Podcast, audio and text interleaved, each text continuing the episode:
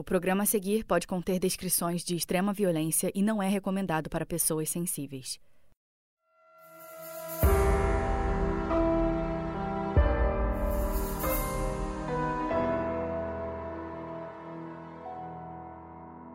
Criado de maneira tradicional na Áustria da Segunda Guerra Mundial, Joseph Fritzl era um homem rigoroso, organizado e autoritário. Esses traços foram decisivos para que ele se tornasse uma figura abusiva depois que construiu uma família. Sua esposa e sete filhos sofreram muito nas mãos desse homem rígido e, principalmente, violento. Mas tinha uma das filhas que ele tinha uma relação diferente.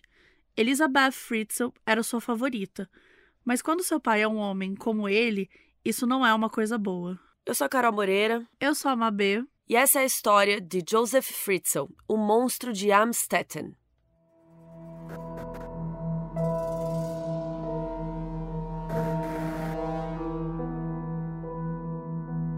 Joseph Fritzl nasceu em 9 de abril de 1935, na cidade de Amstetten, na Áustria. Nos anos 30, a Europa estava vendo a ascensão de um austríaco, Adolf Hitler, que já estava movendo os pauzinhos ali para a Segunda Guerra Mundial. Amstetten era uma das cidades mais entusiastas do nazismo, e o Hitler sempre visitava lá, fazia marcha, antes mesmo da guerra começar. Inclusive, teve dois campos de concentração na cidade.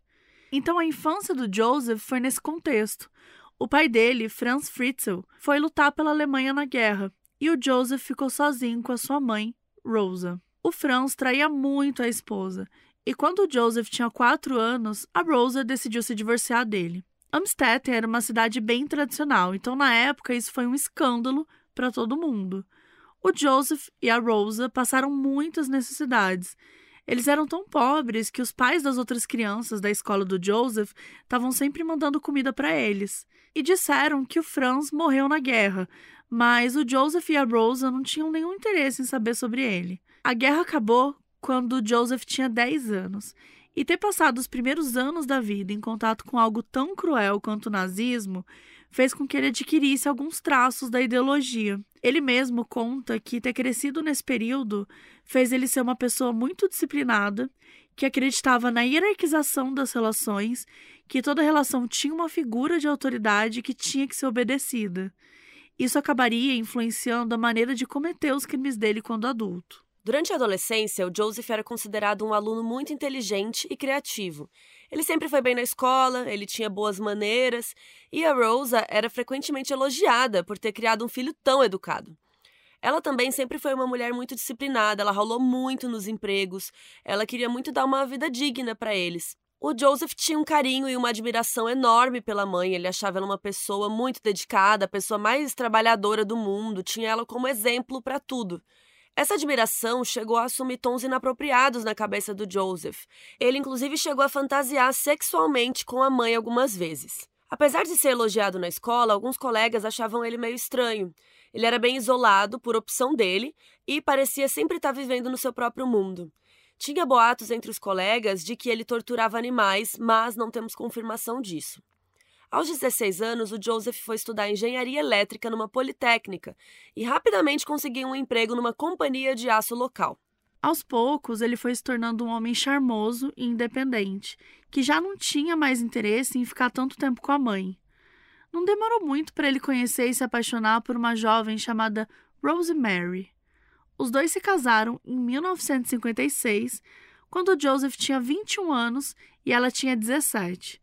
E o sonho da vida dele era ter vários filhos, porque ele cresceu como filho único, então ele queria ter um lar cheio de criança.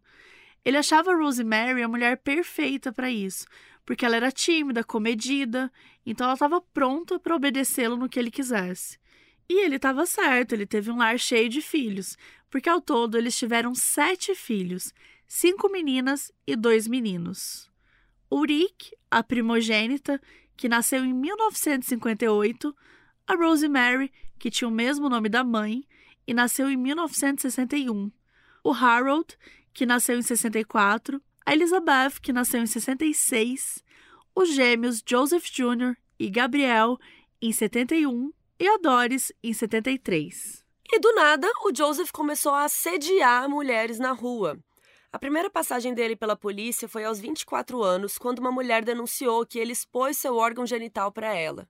Depois disso, nos anos 60, ele passou a estuprar mulheres. Uma delas foi uma enfermeira que o denunciou em 67 e ele foi condenado e passou 18 meses no presídio e também foi demitido.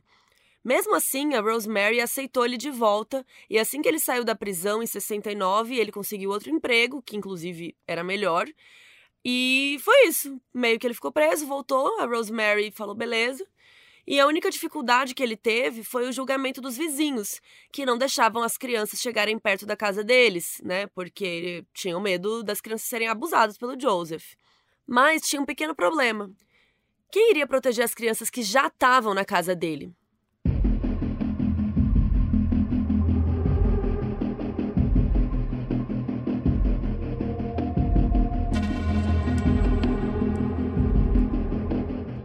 Tempo, o Joseph Fritzl comprou uma casa muito maior, considerada uma das melhores de Amstetten. A casa tinha um porão bem grande e ele ainda estendeu para a parte do quintal.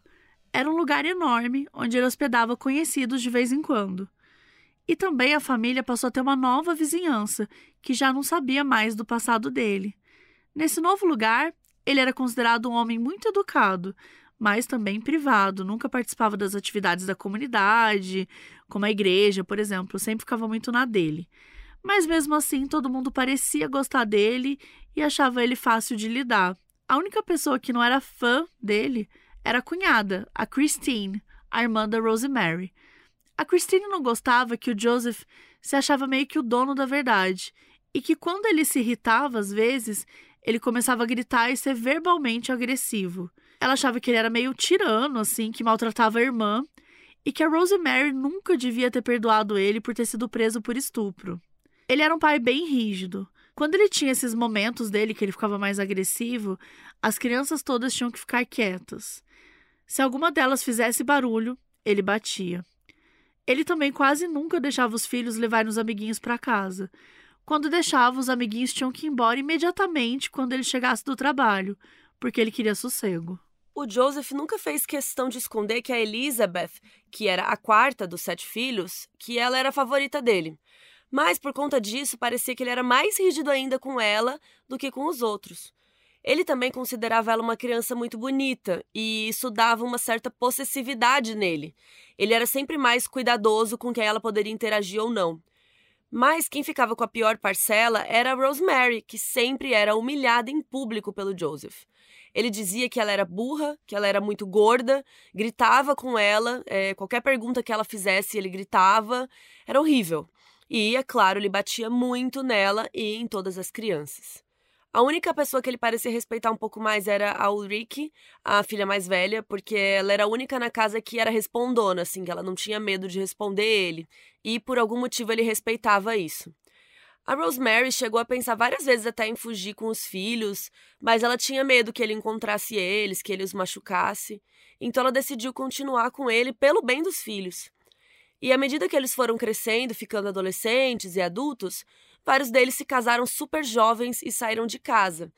A gente já viu histórias aqui, né, que muitas vezes a pessoa casa rápido e sai porque é o único jeito de sair de casa, né? Ainda mais nessa época mais antiga.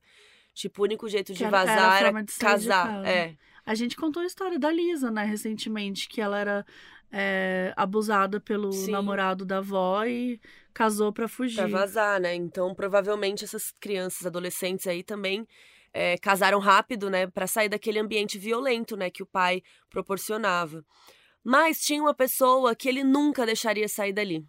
A sua favorita, a Elizabeth.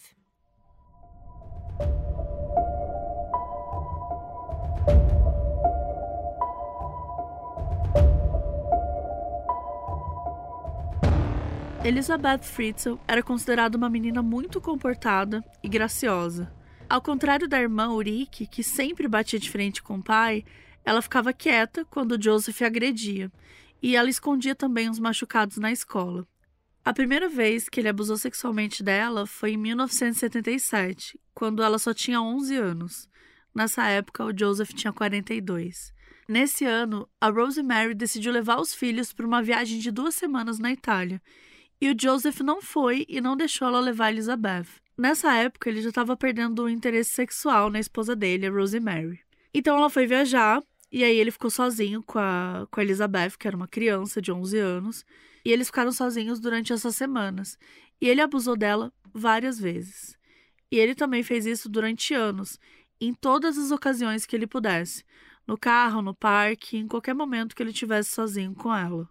E é claro que no início, né, a Elizabeth era uma criança, ela não entendia o que estava acontecendo. Ela sabia que ela era tratada diferente das irmãs, mas ela não entendia que aquilo era um abuso, né, que eram estupros. Enfim, e quando ela foi ficando adolescente, ele foi ficando cada vez mais possessivo. Então, se ela tentasse vestir uma roupa decotada, ele fazia, né, uma briga. É, se, se ela tinha amigos homens, ele falava: não, você não pode ter, você não pode sair. Então, ela foi ficando cada vez mais e mais reclusa, é, inclusive na escola, né? Ela não dava papo para ninguém, ela não tinha muitos amigos, ela não contava nada da vida dela. Os poucos amigos que ela tinha diziam que ela era obcecada com horários. Ela nunca queria chegar atrasada em casa, tipo, nem um minuto sequer, porque ela falava que o pai ia ficar chateado. E festinha de aniversário dos amigos, assim, ela nem tinha permissão para ir. E ela sempre fugia das aulas de educação física, porque a roupa de ginástica deixava o corpo mais à mostra, né? E ela ficava com medo que as pessoas percebessem, os professores vissem, né? Que ela estava cheia de hematomas. E que eles perguntassem o que era, né? Ela não queria falar sobre esse assunto, né? Claro. Em 78, um ano depois de começarem os abusos, o Joseph solicitou permissão para transformar o porão da casa dele num abrigo subterrâneo, para caso houvesse uma guerra nuclear. Naquela época, o mundo estava passando pela Guerra Fria, né, entre Estados Unidos e União Soviética. A gente já falou várias vezes sobre isso. E era bem comum as pessoas transformarem os porões em abrigos. Então, Joseph recebeu essa aprovação. Ao todo, ele passou cinco anos construindo o abrigo que incluía uma porta de aço e concreto que pesava quase um terço de uma tonelada. A porta só podia ser aberta por um motor elétrico operado por controle remoto, um poço de ventilação, água corrente e um incinerador. Tudo isso foi aprovado por oficiais de segurança que inspecionaram o abrigo. Aos 15 anos, a Elizabeth foi forçada pelo Joseph a sair do colégio. E ele era dono de uma pousada perto de um lago e ele administrava lá para juntar dinheiro e tal. E ele colocou a Elizabeth para trabalhar lá também. Nessa época, os três irmãos mais velhos dela já tinham feito 18 anos, já tinham saído de casa, e agora ela era mais velha, então o Joseph ficava ali de olho nela. Mas óbvio que ela queria escapar dali. Com 16 anos, ela fugiu de casa e ficou trabalhando como garçonete num ponto de parada de caminhoneiros, assim, e ficou morando num hotelzinho. Mas o Joseph conseguiu encontrá-la e levou de volta para casa. Nos meses seguintes, ela tentou fugir mais duas vezes, uma delas para Viena, mas o pai sempre a encontrava. Ela queria muito fazer logo 19 anos, porque daí ela iria embora e ele não ia ter como fazer nada. Essa era a idade em que a polícia da Áustria não teria jurisdição sobre ela. Ela poderia ir para onde bem entendesse e a polícia não ia ter permissão para ir atrás. Aos 18 anos, a Elizabeth entrou para um programa de treinamento para garçonetes. Isso fez ela se interessar por esse ramo alimentício. Ela passou algumas semanas no dormitório desse programa e lá ela fez amigas e pela primeira vez ela se sentiu livre do pai. Poucos meses depois, ela decidiu entrar numa faculdade de catering, que é aquele serviço de fornecimento de alimento para diferentes locais, como aviões, hospitais, sets de gravações, etc. Lá, ela conheceu um menino chamado Andreas e os dois se apaixonaram. Ele se tornou o primeiro namorado da Elizabeth e, pela primeira vez na vida, ela se sentiu realmente feliz. Isso até o Joseph aparecer na faculdade e obrigar ela a entrar no carro e voltar para casa. Mas mesmo assim, a Elizabeth não se abalou. Faltavam poucos meses para ela fazer 19 anos e estava tudo planejado. Ela estava juntando muito dinheiro, tinha um namorado, tinha amigas, e ela já tinha combinado com uma das irmãs mais velhas que ela ia morar com ela assim que ela fizesse 19 anos. Ela seria uma pessoa feliz mas o Joseph tinha outros planos para ela.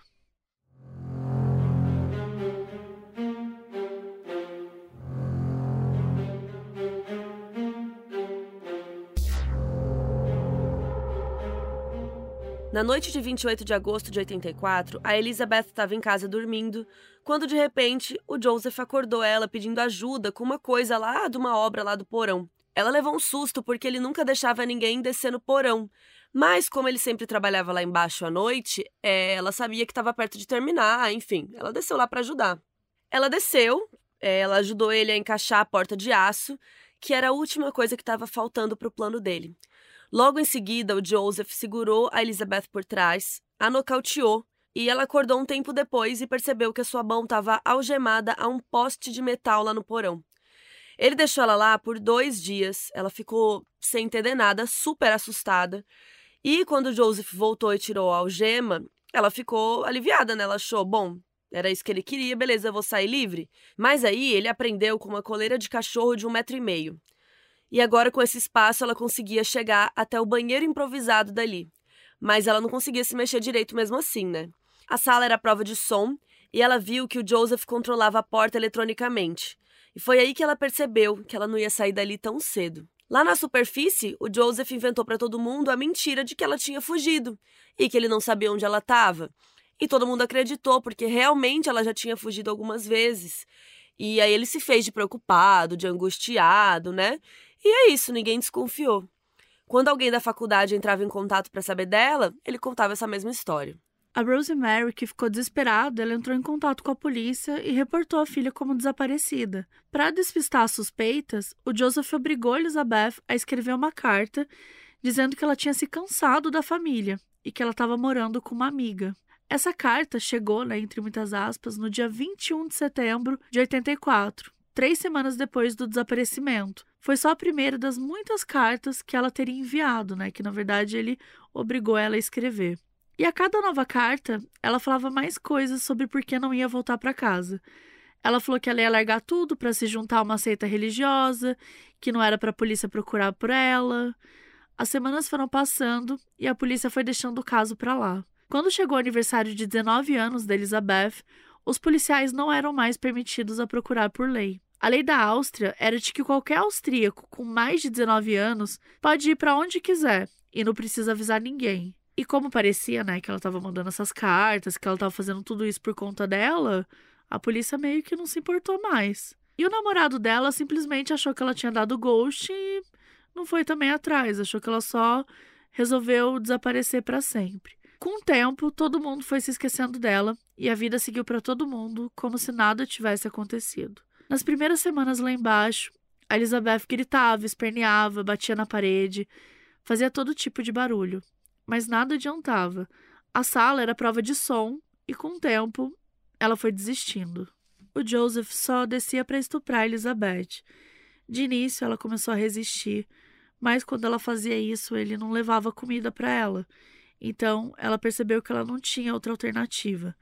E sempre que ele descia para abusá-la, ela não resistia. Os dias foram virando semanas, foram virando meses, que foram virando anos.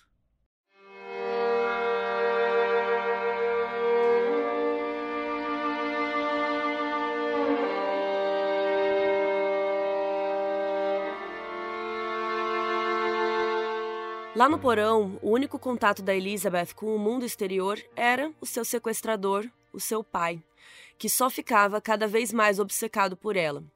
Depois que ele a estuprava, a Elizabeth ficava chorando super baixinho ali quietinha para ele não ouvir. E o Joseph nunca usava camisinha durante os estupros porque ele queria que a Elizabeth engravidasse. E em 86, depois de um ano e meio de cativeiro, ele realizou seu desejo e engravidou a própria filha. Ela acabou tendo um aborto espontâneo e isso deixou ele irado.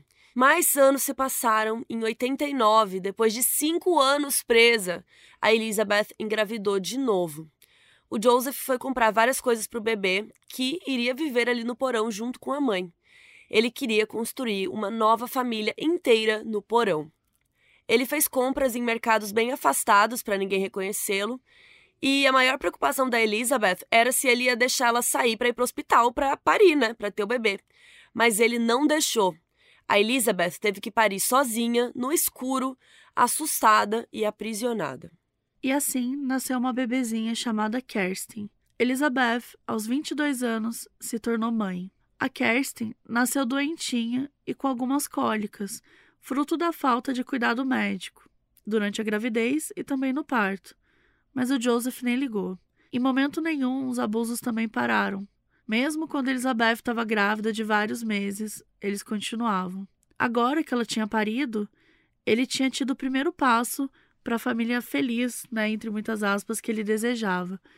Ele começou a comprar lingeries e roupas sensuais para Elizabeth, alimentando essa fantasia doentia que ele tinha de que eles eram, na verdade, amantes.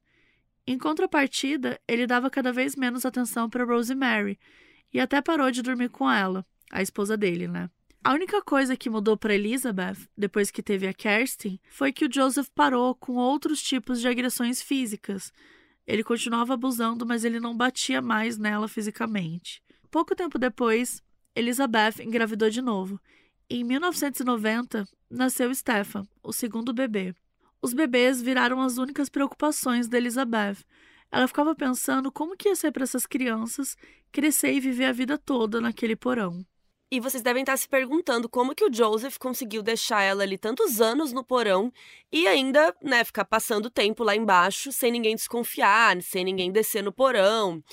E a resposta é mais simples do que parece. O temperamento dele era muito difícil.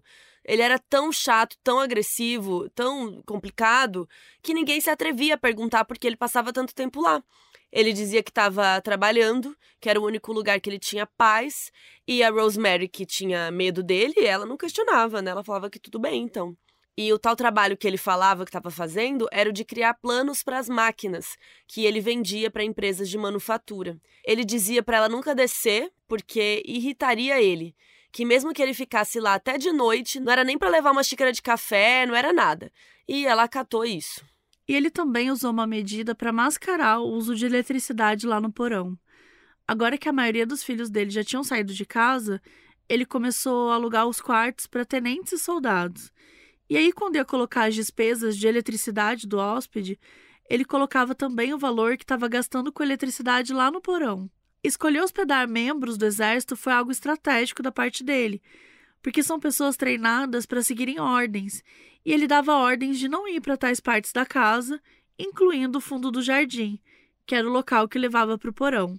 Teve uma vez que um hóspede achou ter ouvido alguns barulhos estranhos vindos do porão, e o Joseph acalmou ele, dizendo que eram só uns tubos defeituosos ou que era talvez alguma coisa no sistema de aquecimento do gás. O Joseph conseguiu ir levando tudo do jeito que ele planejou durante anos. Foi só em 92, depois de oito anos de cativeiro, que algo saiu do controle. A Elizabeth já estava com 26 anos. Ela ficou grávida mais uma vez de um terceiro bebê que nasceu em 92 e foi chamada de Lisa. Nessa época, a Kerstin tinha 5 anos e o Stefan tinha 3. Mas a questão é que a Lisa nasceu com um problema no coração, que, muito provavelmente, foi fruto da incompatibilidade genética causada pelo incesto. Ela chorava muito, chorava o tempo todo, muito mais do que um bebê saudável. E realmente seria muito mais difícil para ela viver ali naquelas condições do porão, né? E com medo que alguém ouvisse a bebezinha, o Joseph tomou uma decisão muito arriscada de levar a criança para a superfície. Ele convenceu a Elizabeth a escrever uma carta falsa e ela concordou pela filha dela, porque ela sabia que vivendo no mundo normal, né, da superfície, a Lisa poderia ter um acompanhamento médico, né? E, sendo assim, no dia 19 de maio de 93, o Joseph e a Rosemary abriram a porta e encontraram uma bebê de nove meses numa cesta. A carta da Elizabeth dizia que ela ainda fazia parte da tal seita religiosa, que ela tinha tido uma filha, mas que ela não tinha condições de cuidar e pedia para que eles cuidassem. Dizia para respeitarem a decisão dela de não voltar, porque ela estava feliz com o estilo de vida dela e para não tentar entrar em contato. A carta também continha informações detalhadas da Lisa, como peso e altura. Dizia que amamentou ela durante seis meses e meio e depois disso ela tinha passado a tomar leite da mamadeira. E terminou dizendo que esperava que eles estivessem bem. De início, a Rosemary ficou meio incerta se aquela carta era verdade, porque ela nunca esperava nada daquilo. O Joseph, se fazendo de preocupado, entrou em contato com a polícia e deu um diário antigo da Elizabeth junto com a carta, ele disse que queria que um especialista analisasse a escrita e comprovasse que a carta era da filha mesmo. E óbvio que foi comprovado, né, gente? Porque a carta realmente era dela. Ele tinha obrigado ela a escrever. E a polícia e o serviço social até foram ali tentar entender o que estava acontecendo, mas eles não estavam se importando muito. Deixaram os pais ficarem com a criança sem fazer nenhuma investigação nem nada. porque eles acreditavam que o ideal era o bebê ficar com a família mesmo, ao invés de ser mandado para um lar adotivo. Saiu tudo como Joseph queria e ainda em 93 ele começou uma obra para expandir o porão. Ele não queria parar de ter filhos com a Elizabeth, então ele precisava de ter mais espaço lá embaixo. Gente, é, é chocante, né? É, é... Enfim, ele queria continuar tendo filhos com ela. E como ele não podia contar para mais ninguém, ele obrigou a própria Elizabeth a ajudá-lo. O que parece muito o caso da Natasha Campucci, né? Que ele também obrigou ela a ajudá-lo a construir mais coisas ali na casa. Estima-se que eles cavaram 116 metros cúbicos de terra com as mãos. E, gente, ele conseguiu tirar essa terra toda ali do porão sem ninguém perceber. Pra vocês terem uma ideia, seria o equivalente a uma carga de, sei lá, 17 caminhões. E ele conseguiu ir tirando isso do porão, assim, ninguém percebeu. Além disso, ele conseguiu levar lá pro porão uma pia de cozinha, uma máquina de lavar, camas, painéis de parede, tubulação e, gente, um monte de coisa. De novo, sem ninguém perceber. Ao todo, o espaço ficou sete vezes o tamanho que ele teve permissão legal para construir, que ele tinha pedido lá para construir o abrigo, mas claro que ele não notificou isso para ninguém, né? Agora, olha que louco isso, gente. Ele deu um jeito de levar um cara lá embaixo sem o cara saber da Elizabeth e das crianças. Nessa época, tinha um tenente alugando um quarto na casa e o Joseph apresentou esse cara como sendo um encanador que ia instalar as coisas de um banheiro lá no porão. O cara foi a única pessoa que se sabe que entrou no porão além do Joseph e saiu de lá normalmente depois de pouco tempo. E ninguém acredita que ele tenha sido cúmplice do Joseph, porque só foi essa única vez em tantos anos. O mais provável é que, como o lugar já estava bem maior, o Joseph pegou Elizabeth e as crianças e deixou-las escondidas, enquanto esse cara ia armava tudo do banheiro. Só que o interessante é que se esse cara realmente fosse um encanador profissional, ele teria percebido que aquela área né, era muito maior que o permitido para se construir um bunker subterrâneo. Então, o correto era ele ter notificado a polícia sobre isso. E por que, que ele não fez isso? Então, até hoje, ninguém sabe qual era o nível de envolvimento dele com os crimes do Joseph, se é que tinha algum, ou se era só um cara que conhecia ele, foi lá quebrar esse galho, enfim. Então, fica esse mistério também.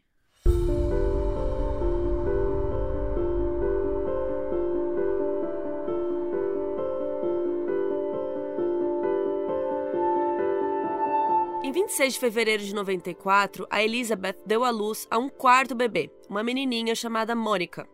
E assim como a Lisa, ela nasceu com um problema cardíaco que demandava acompanhamento. E mais uma vez, gente, o Joseph levou a menina para casa, fingiu que a Elizabeth tinha abandonado, que largou lá na porta, a mesma coisa. A diferença dessa vez é que a Rosemary recebeu uma ligação da Elizabeth dizendo que precisava que ela cuidasse da Mônica. Essa ligação não foi uma ligação, na verdade, era uma gravação de voz que o Joseph fez. Ele mesmo ligou para Rosemary e colocou um áudio lá para tocar. E mesmo sendo uma gravação, ela estava tão em choque, né? A mãe, coitada. Ela não falava com a filha há anos. É, ela recebeu essa ligação, ela nem percebeu que, sei lá, se ela perguntava algo, ela não respondia, sabe? Ela só ficou chocada ali, ouviu as informações e foi isso. E o tempo passou. Em 96, a Elizabeth deu à luz mais uma vez, só que dessa vez a gêmeos, chamados Michael e Alexander. E é importante a gente reforçar aqui, gente, que o Joseph não deu o mínimo de suporte nos partos. Ele simplesmente não estava na hora dos partos. A Elizabeth teve que parir sozinha todas essas vezes, inclusive quando ela pariu de gêmeos. Foi um milagre a maioria dessas crianças ter sobrevivido, inclusive ela, né? Porque às vezes a mãe tem sangramento, enfim. Horrível e ela ali parindo sozinha. E a gente fala maioria porque o bebê Michael morreu com três dias de vida deixando só o gêmeo Alexander. O Joseph se desfez do corpo do Michael, cremando ele no incinerador da casa. O Joseph levou Alexander para casa também, mas assim, sinceramente, essa era a terceira vez que aconteceu de aparecer um bebê. A Rosemary nem estava mais questionando assim. A polícia e o serviço social também não. Só seguiam com o mesmo procedimento. Então, recapitulando, os dois filhos mais velhos, Kerstin e Stefan, ficaram morando no porão com Elizabeth. Os filhos mais novos, Lisa, Mônica e Alexander, ficaram vivendo na superfície. E, gente, é absurdo pensar que uma coisa dessa aconteceu e a polícia não investigou. Tipo, que seita é essa que a mulher fica tendo filho e, e entrega na, na casa dos pais e não quer saber dos, dos próprios filhos? Tipo assim, sabe? A parada Ou por que, de... que ela tá entregando esses filhos? Por que, que ela tá entregando esses né? filhos? O que, que, que tá acontecendo? Estranho. Tipo, é, aconteceu uma vez, já é estranho. Mas beleza, você consegue compreender. Agora, uma segunda, uma terceira vez, é imp... não é possível. Tipo, tem alguma coisa de muito errado acontecendo nisso. Mas aparentemente ninguém estava questionando. E a Rosemary cuidava das três crianças como se fosse a própria mãe deles. Ela era muito devotada e atenciosa, enquanto Joseph era ríspido e distante, como sempre, como lixo que ele era. Ao longo dos anos, os três fizeram aula de música. A Lisa tocava flauta e a Mônica e o Alexander tocavam trompete. Na escola, a opinião sobre eles era consensual. Eram crianças extremamente educadas, gentis, talentosas, inteligentes, apesar de serem um pouco distantes. Os vizinhos diziam que eles pareciam bem felizes, que sempre viam eles brincando ou indo na piscina, sempre rindo muito. No ano 2000, a Lisa estava com 7 anos, a Mônica 6 e o Alexander com 4 a Rosemary decidiu que era hora de contar para eles a verdade, né? Ela não era mãe deles, ela era avó e que a mãe deles tinha ido embora com um culto religioso, né? Que é o que ela sabia, que ela achava. Ela contratou um conselheiro que ajudou ela a dar essa notícia. E mesmo assim, né, depois de saber, as crianças continuaram chamando eles de pai e mãe. A única criança que ficou com mais questões com isso foi o Alexander, que era muito novinho, então ele ficou tendo pesadelos que a mãe dele ia sequestrá-lo, que ia levá-lo para seita. Mas com o tempo isso foi parando e foi crescendo. E outro problema foi surgindo: o temperamento imprevisível do Joseph, que à medida que as crianças iam crescendo, ele ia ficando cada vez mais grosseiro e violento. Todos sofriam na mão dele, mas principalmente a Lisa, que era mais velha, ela ficava muito irritada com o jeito que ela era tratada. Com 11 anos de idade, ela decidiu que não queria mais ficar ali, então deu um jeito de convencê-los a colocá-la no internato só de meninas, que era administrado por freiras. E ela foi e ficou lá por cinco anos. E ela foi muito mais feliz lá porque ela não tinha que lidar com o Joseph. E aí, quando a Mônica tinha idade suficiente, ela foi pro internato também.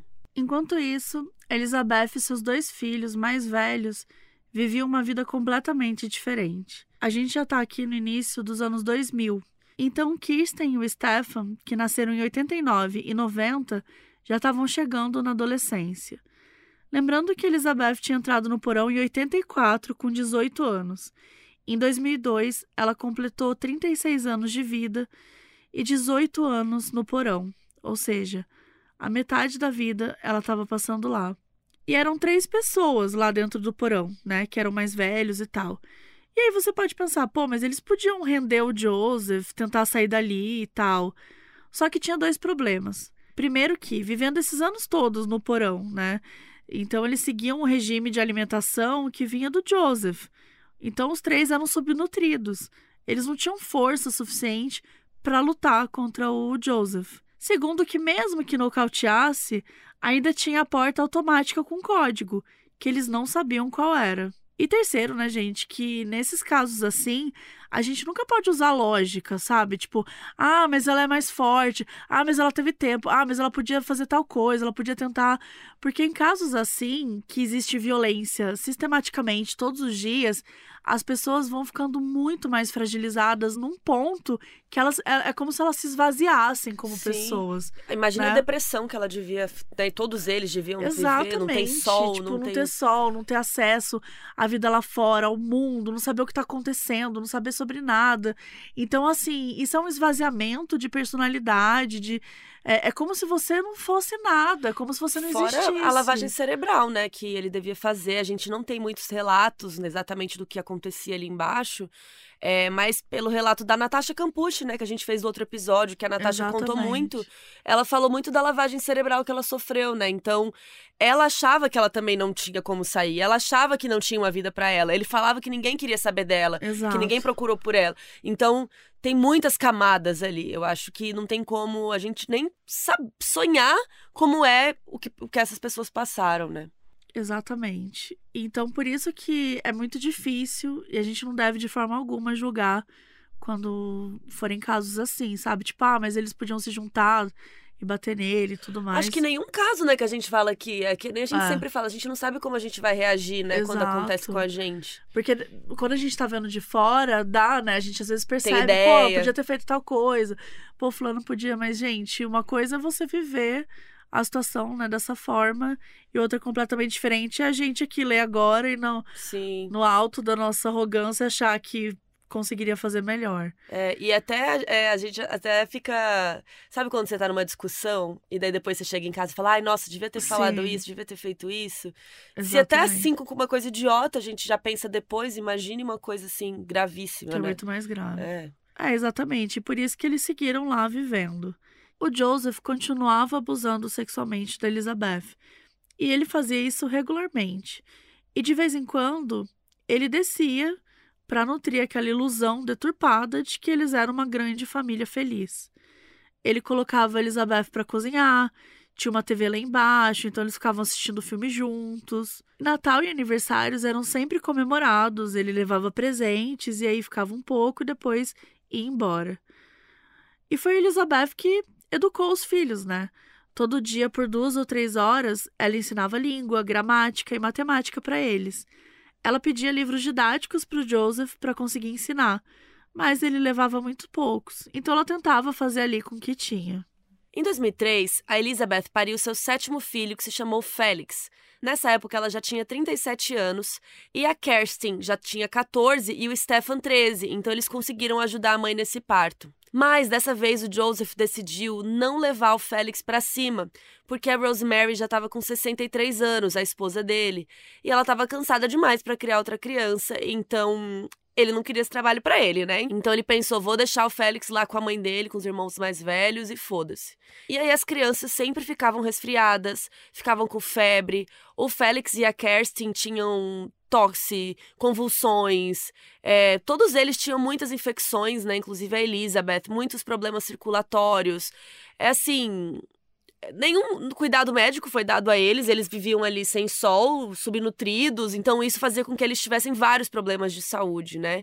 Além do mais, eles moravam ali num lugar super mofado, um negócio horrível. A única coisa que eles tinham era uma caixinha com remédios aleatórios, genéricos lá, assim, que ele escolheu e que o Joseph deixava lá. E a Elizabeth decidia quando tinha que dar cada coisa. Lembrando que ela tinha só 18 anos quando ela entrou ali no, no cativeiro. Então talvez nem ela soubesse que remédio era para tal coisa, assim. Até hoje eu tenho 34 anos até hoje eu ligo pra minha mãe ah, para pedir ajuda. Tem dificuldade de saber, né? A gente não é médico, aliás. É, e tipo, ela enfim, com 18 anos ela entrou lá, ela, não, ela decidia o remédio que ela achava que era para cada coisa e era isso. E óbvio, né, não tinha remédio para tudo, para todos os problemas que eles estavam tendo. E aí piorou tudo quando descobriram que tanto Félix quanto a Kerstin tinham alergia à aspirina, uma coisa que eles herdaram da avó, da Rosemary. E isso piorava muito, né, porque eles tinham convulsões, eles tinham diversos problemas. Em 2004, a Elizabeth completou 20 anos de cativeiro e, aos trancos e barrancos, ela ia fazendo o possível para cuidar dos seus filhos, sem sonhar com um dia ser livre novamente.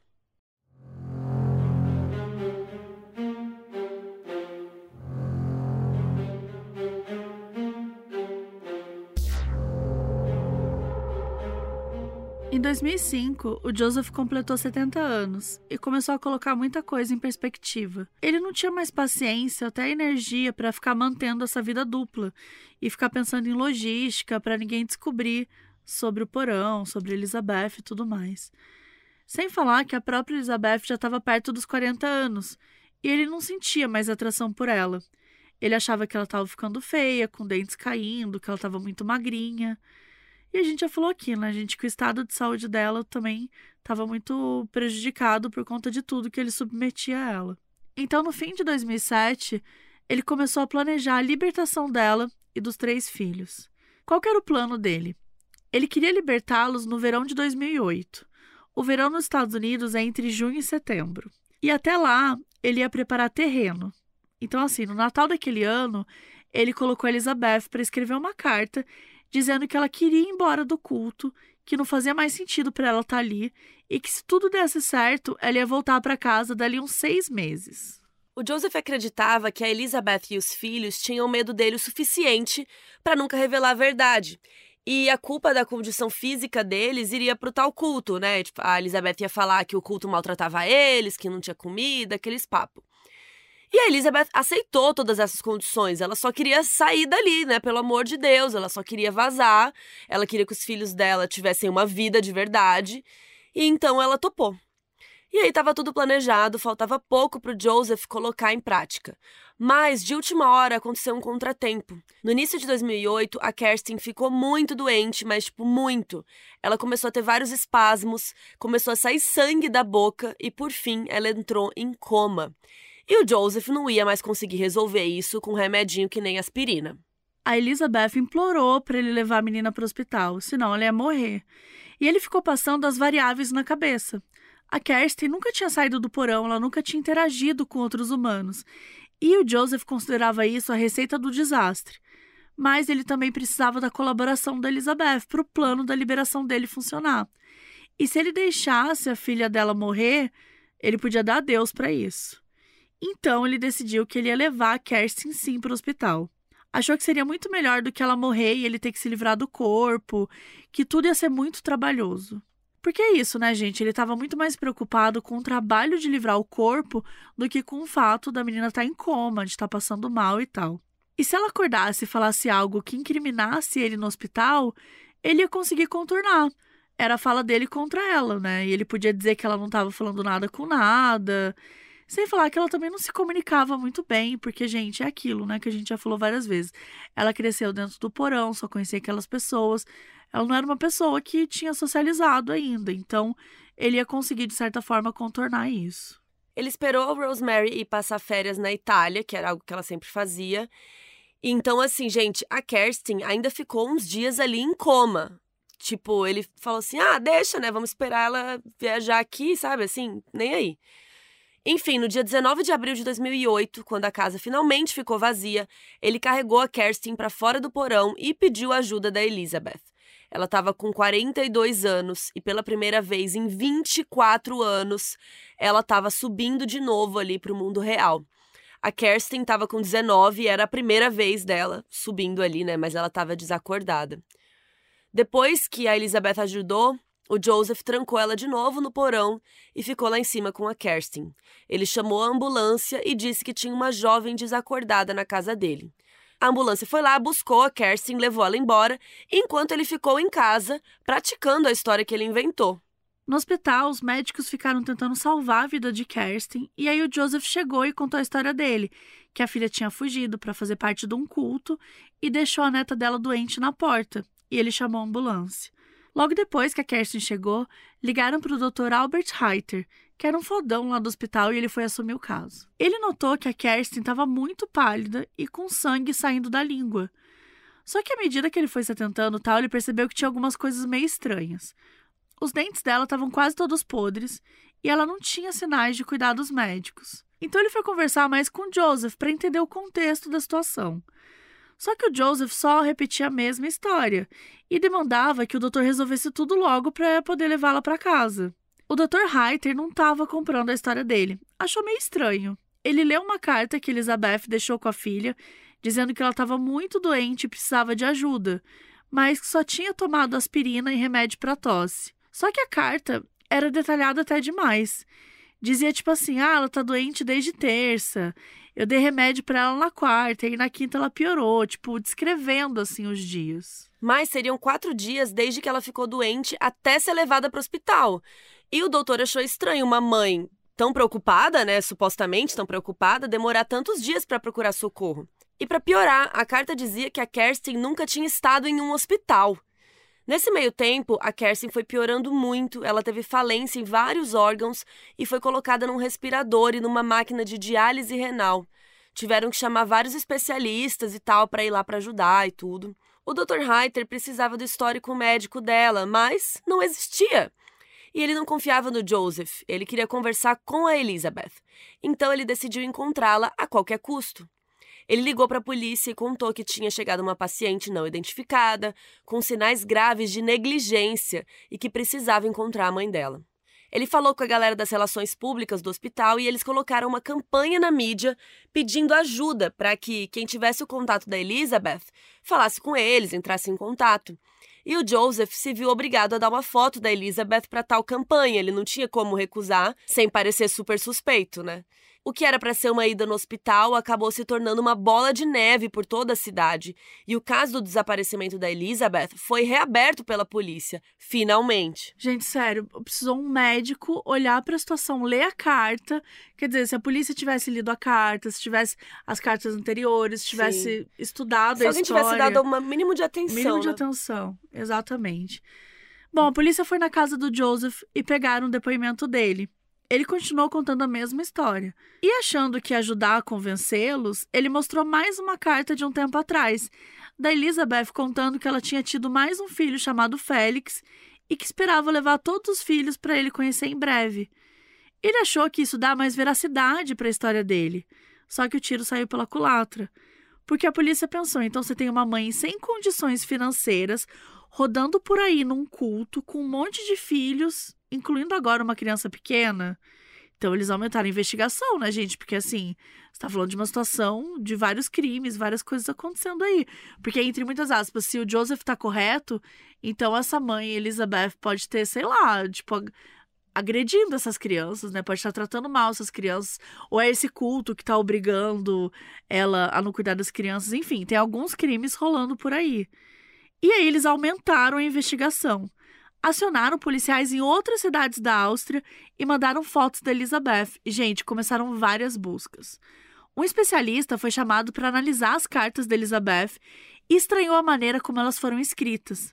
Era muito formal, com as palavras muito bem desenhadas, como se estivesse fazendo um exercício de caligrafia. Estava arrumado demais. Não parecia uma mulher pegando um papel rabiscando uma mensagem para os pais. A escolha das palavras também não parecia muito autêntica. No fim, ele determinou que alguém tinha ditado a carta palavra por palavra para ela escrever. Finalmente. Ai, gente, final, sério, assim, vontade de chorar, juro. De raiva. Enquanto isso, o caso foi ganhando popularidade na mídia e vários jornalistas ficaram plantados lá na frente da casa do Joseph. Ele estava extremamente irritado, o quanto que essa situação escalonou, né?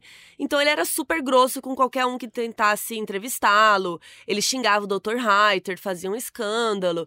E isso, né, era muito suspeito. A polícia entrou em contato com várias escolas, pedindo registros de qualquer aluno de tal idade X lá chamado Félix, com uma mãe Elizabeth, e não acharam nada. E, gente, não tinha nenhuma foto dela, não tinha nenhum registro que ela existiu nos 24 anos anteriores. Eles queriam tirar amostras de sangue dos filhos que ela já tinha deixado com o Joseph e a Rosemary para localizarem o pai dessas crianças com o DNA. Assim, né, mais uma pista. Então, sei lá, se realmente ela estivesse numa seita, pegava o sangue de um cara lá e falava: "Ah, esse cara é o fulano de tal da Silva. Vamos atrás dele", né? Mais uma pessoa para ir atrás. Mas óbvio que o Joseph não deixou tirar DNA desse povo por nada, né?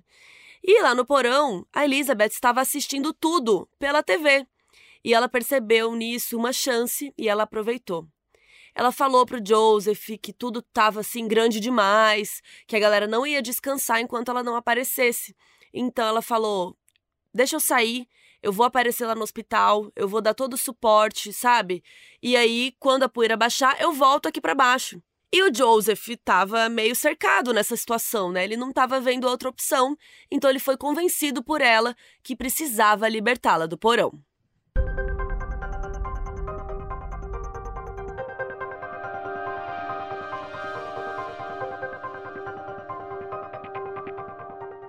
No dia 26 de abril de 2008, uma semana após a ida da Kerstin para o hospital, Elizabeth Fritzl voltou ao mundo.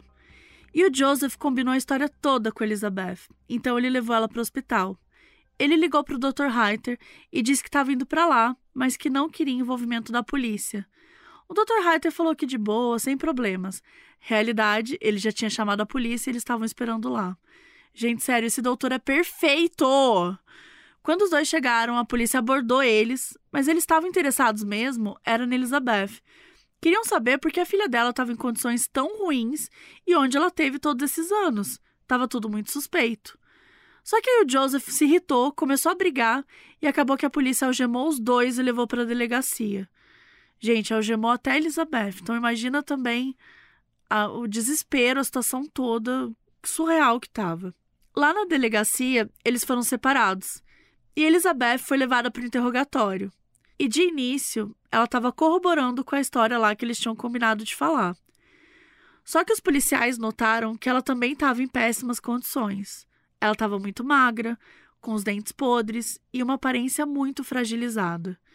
Então eles começaram a jogar um verde para ela, ficaram repetindo que o Joseph estava algemado e que ele estava preso e longe dela.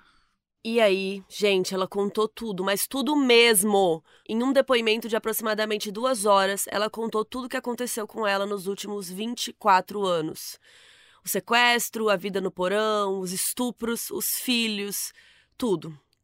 O pessoal da polícia ficou tão de queixo caído, como vocês podem imaginar, que de, de cara, assim, eles nem acreditaram direito. Eles falaram: hã? Né? Como isso é possível? E a ficha só caiu mesmo quando eles levaram o Joseph lá na casa dele e obrigaram ele a mostrar onde estava o porão. E aí eles viram que era tudo verdade. Eles descobriram lá dentro o Stefan e o Félix, que estavam lá até agora, gente. Sim, eles estavam ali esperando. O Stefan tinha 18 anos e o Félix 5, e eles saíram pela primeira vez para ver o mundo real.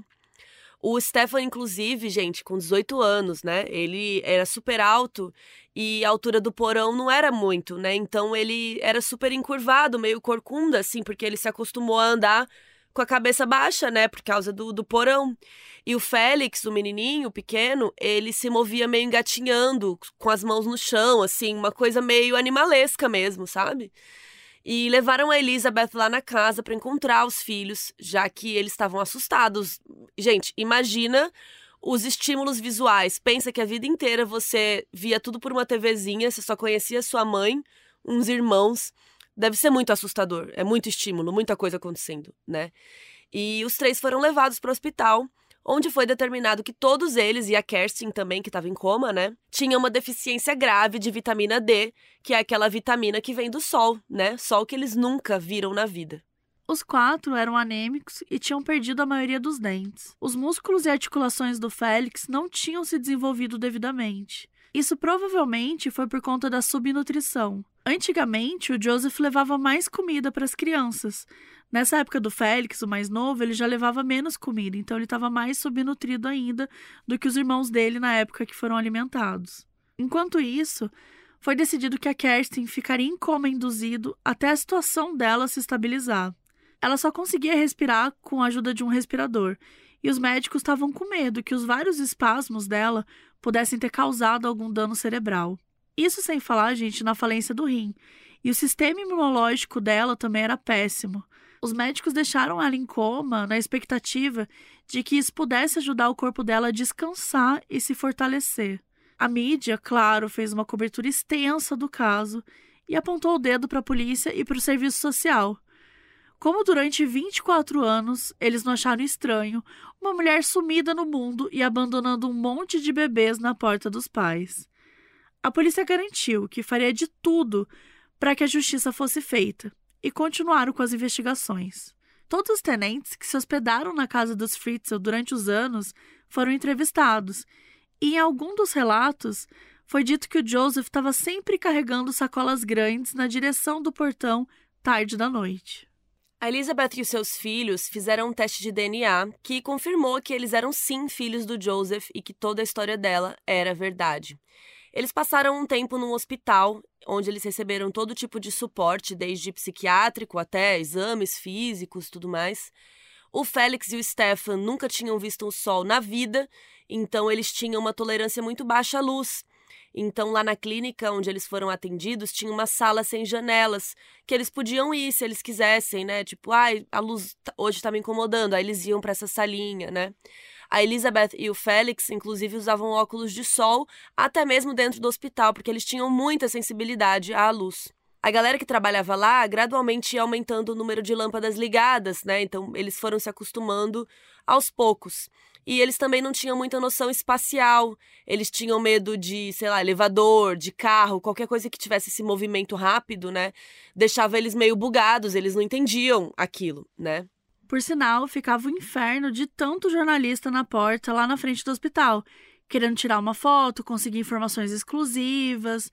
Vocês imaginam, né, gente? Lollapalooza que não deve ter sido isso. A galera do hospital passou um inferno tentando impedir esse povo de entrar. Por sinal, a mídia comparou muito essa história com outro caso de sequestro que rolou na Áustria, que a gente até citou por aqui, que foi da Natasha Campucci, que foi sequestrada quando criança e passou anos no cativeiro. O episódio que a gente conta essa história é o número 95. Então, se você ainda não ouviu, pode ser uma chance de você ouvir esse episódio aí. Ambos os casos são horríveis, né? O caso da Natasha durou oito anos, né? E foi horrível, foi absurdo, foi um inferno. A gente falou sobre isso no episódio. O caso da Elizabeth durou 24 anos. Então, assim, foi três vezes mais. E ela ainda teve sete filhos ali. Então, também foi uma experiência aterrorizante. Assim, é muito difícil mensurar ou falar sobre o horror que ela viveu ali. É, é, é muito difícil mesmo. Mas tá. E, e, a Rosemary, né? E a mãe da Elizabeth? Como é que ficou essa história toda? Lembra que ela tinha ido passar férias na Itália? Quando a Rosemary voltou de viagem, contaram para ela o que aconteceu. E ela ficou chocada ao descobrir que a filha estava viva. Os irmãos da Elizabeth, que já estavam todos adultos, né, com suas próprias vidas, ficaram muito chocados também ao descobrir tudo o que aconteceu. E eles se sentiram muito culpados por terem acreditado no Joseph, que a filha tinha fugido para uma seita e tal. Quando todo mundo estava pronto, foi feito um encontro entre Elizabeth, o Stefan e o Félix, os que estavam no porão, com a Rosemary e os três filhos da Elizabeth que tinham ido ali para a superfície, que é a Lisa, a Mônica e o Alexander. Correu tudo bem e foi muito emocionante para todos, né? A Elizabeth ficou agarrada na mãe, os irmãos se conheceram, deu tudo certo. E quem ficou mais abalado foi o Alexander, porque ele descobriu que ele teve um irmão gêmeo, o Michael, né, que faleceu poucos dias depois de nascer. A Rosemary e as crianças que cresceram com ela também precisaram de apoio psicológico, né, para lidar com essa situação, porque obviamente era tudo muito impactante. Imagina a culpa, né, de saber o que estava acontecendo ali embaixo e nenhum deles pôde ajudar, né? Eles viveram ali suas vidas. Os irmãos que escaparam disso, imagina a culpa que eles devem sentir, né? Que óbvio não é culpa deles, mas eu só consigo imaginar o que se passou na cabeça deles, né? Muito triste, muito pesado. E eles passaram muito tempo no hospital com Elizabeth, com as outras crianças, né? E todos eles foram ficando muito apegados uns aos outros. Eles ficavam assistindo filmes na TV do hospital, fazendo brincadeiras, né? E os irmãos da Elizabeth também foram visitá-la e eles ficaram também muito emocionados é, de reencontrá-la, né? Muito tristes de saber tudo o que aconteceu. E depois de um mês sendo tratada, a Kerstin finalmente ficou estável e foi sendo lentamente retirada do coma pelos médicos. Ela, o Stefan e o Félix receberam documentos comprovando a existência deles, afinal, eles não tinham nem certidão de nascimento, né, gente? E de pouco em pouco a família foi se recuperando, tendo suas questões específicas, né, sendo atendidas. Finalmente eles estavam juntos depois de tanto tempo. Mas e o Joseph?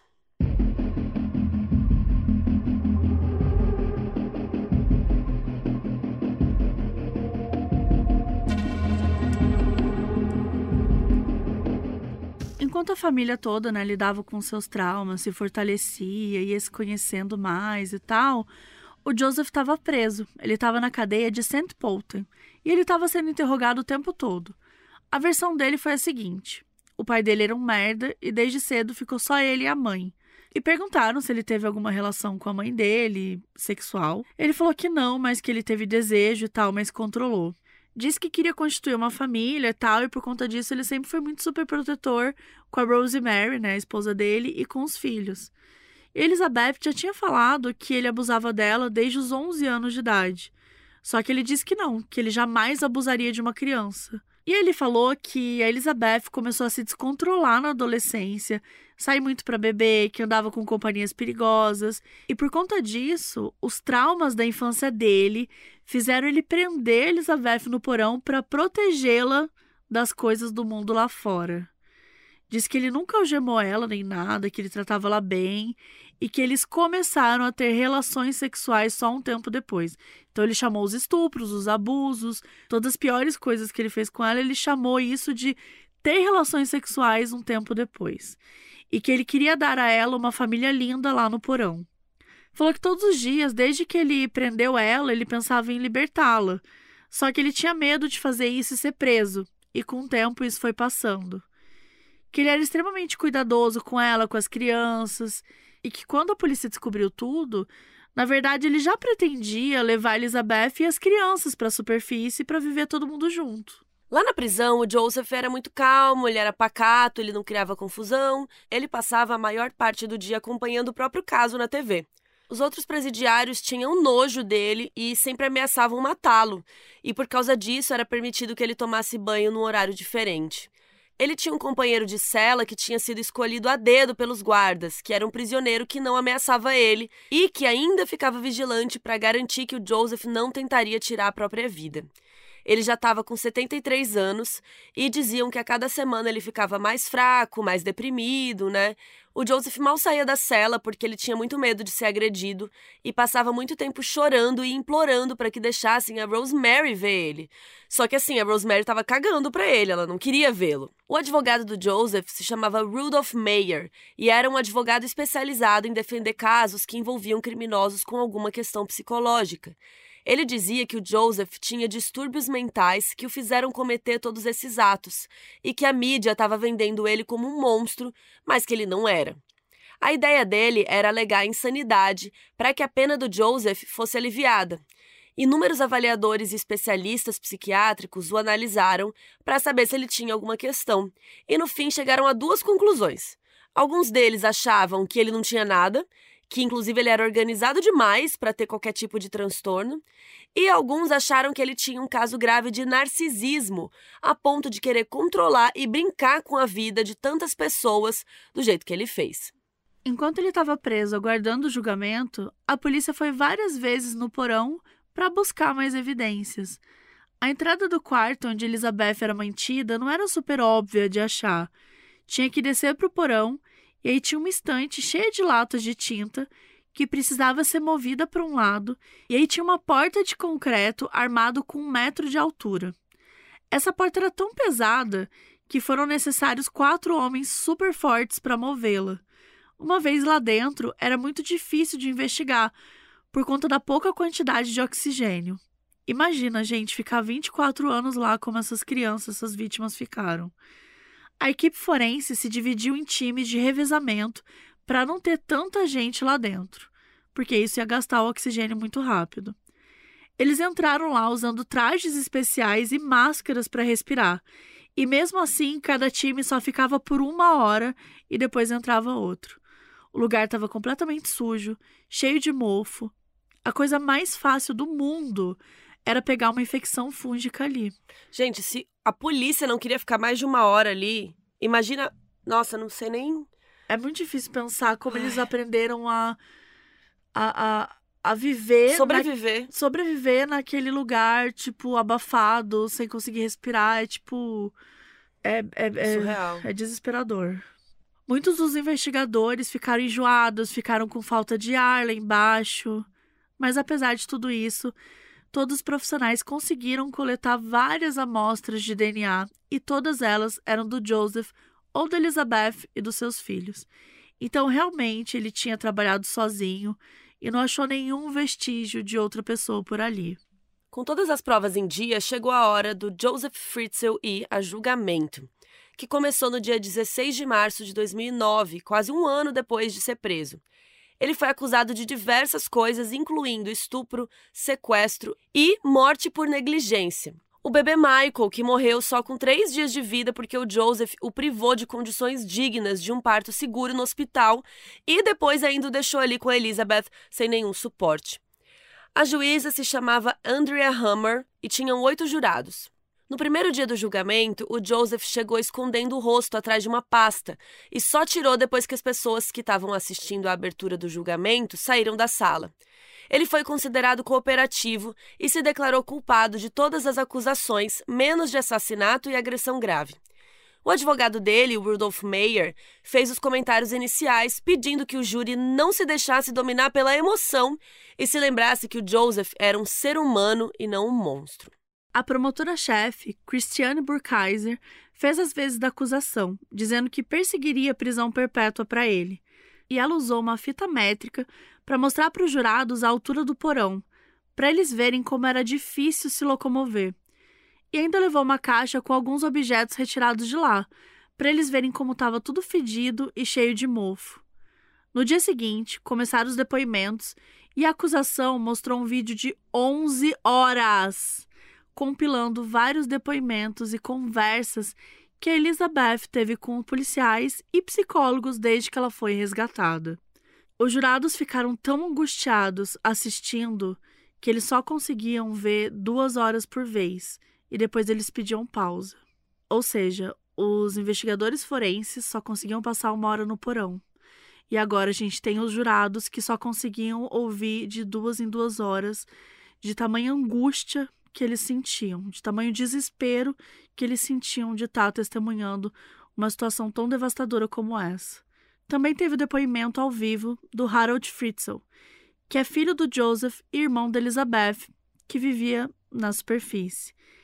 Ele contou que, assim como a irmã, também foi abusado sexualmente pelo pai quando ele era criança. A Elizabeth foi disfarçada assistir o julgamento. Ela estava entre os civis que estavam assistindo em algum dos dias. No dia 19 de março, depois de quatro dias de julgamento, veio o veredito. Joseph Fritzl foi considerado culpado de todas as acusações e condenado à prisão perpétua num presídio psiquiátrico.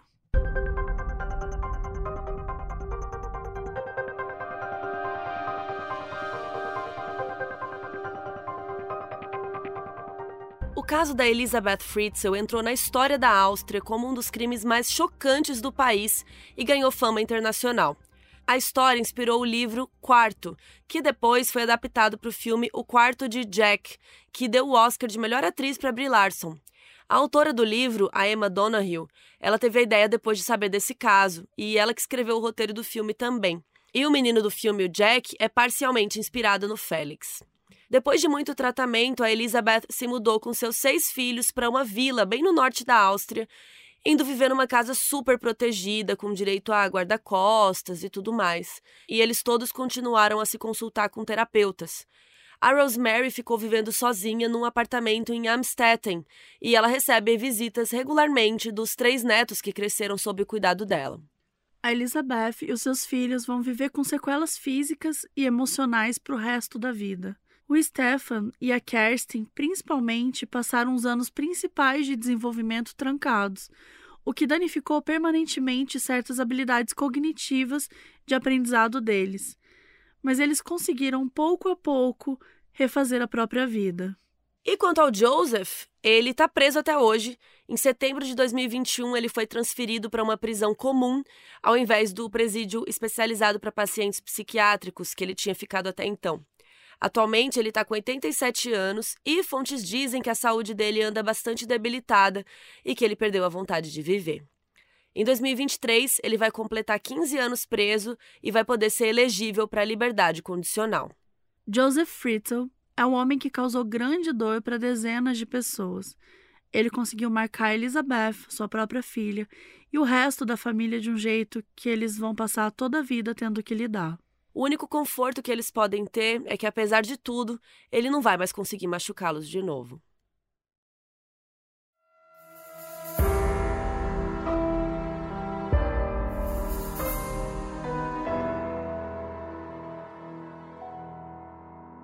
O aviso no início desse episódio foi gravado pela Isabela Simi, que é nossa apoiadora na Aurelo.